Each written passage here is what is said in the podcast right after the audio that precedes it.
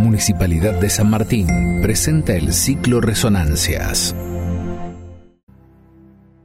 Bienvenidos y bienvenidas a un ciclo muy especial de nuestros podcasts literarios Resonancias. Especial porque fue en junio del 2021, hace exactamente un año, que inauguramos este espacio, esta experiencia de la voz.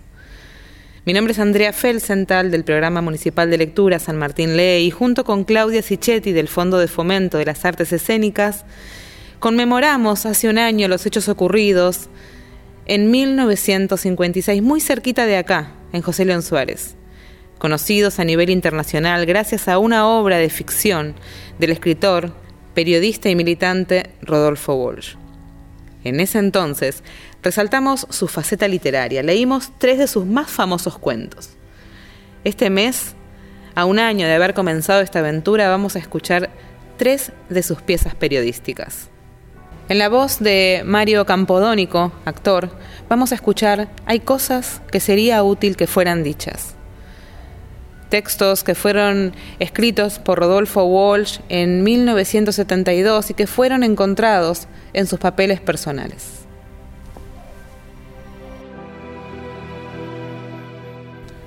Martes 14. Entre el sábado y el lunes, lectura de la novela de Paco Urondo. Agitó muchas cosas, entre ellas el siempre latente problema de la escritura. Aunque es evidente que no me considero ya un novelista, que no me veo consagrando mi vida a escribir novelas, ni siquiera una novela.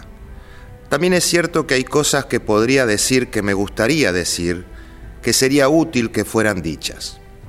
Pienso que mi vida, como muchas vidas, ilustra cosas, que esas cosas serían más claras para algunos de los demás, para aquellos a quienes quiero, entre los demás, si yo encontrara una forma verídica, sincera de sintetizar esa vida y esa experiencia. ¿Cuál sería el método?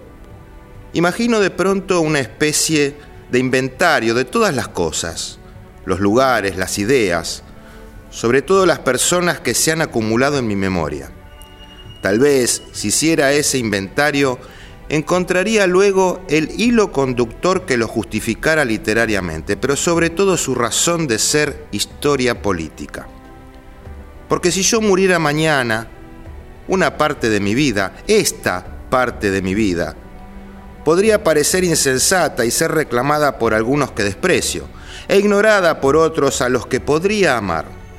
Desde luego, esa reivindicación personal no es lo que más importa aunque no sea totalmente capaz aún de renunciar a ella. Lo que importa es el proceso que ha pasado por mí, la historia de cómo yo cambié y cambiaron los demás y cambió el país. Lo que importa es cómo pudo nacer aquí, en este lugar dejado, lo que están haciendo. Importan también los otros, los responsables, los chantas. Yo me entiendo por ahora. Imagino también un inventario de las cosas que quiero y las cosas que odio. Ya lo dije. Las cosas que quiero, mis hijas, el trabajo oscuro que hago, los compañeros, el futuro, los que no obedecen, los que no se rinden, los que piensan y forjan y planean, los que actúan el análisis claro, la revelación de lo escondido, el método cotidiano, la furia, fría, la alegre general que ha de venir un día la gente abrazándose, la pareja en su amor, la esperanza insobornable, la sumersión en los otros.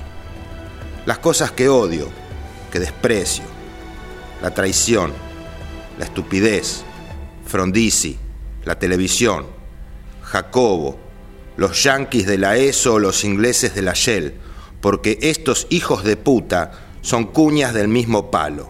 Bernardo Neustadt, los mercenarios, los discursos de los generales, las turritas y los pavos de la publicidad oliendo a la colonia que mata a los comunistas del partido, los falsos profetas de la izquierda calambrada, la camiseta peronista, el bigote peronista, el odio de los oligarcas, la cultura de la prensa, la senilidad de Borges, la convicción de Gleiser o de Aiskorber, los que matan a la gente, los torturadores, los farsantes, los radicales del pueblo, sobre todo si son jóvenes, y una lista inmensa, inalcanzable, que se podría tratar de perfeccionar.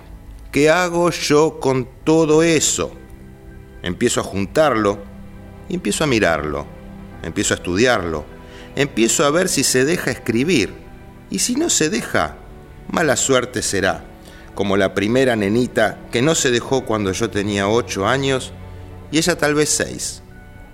Porque si no es sobre eso, no vale la pena escribir sobre nada.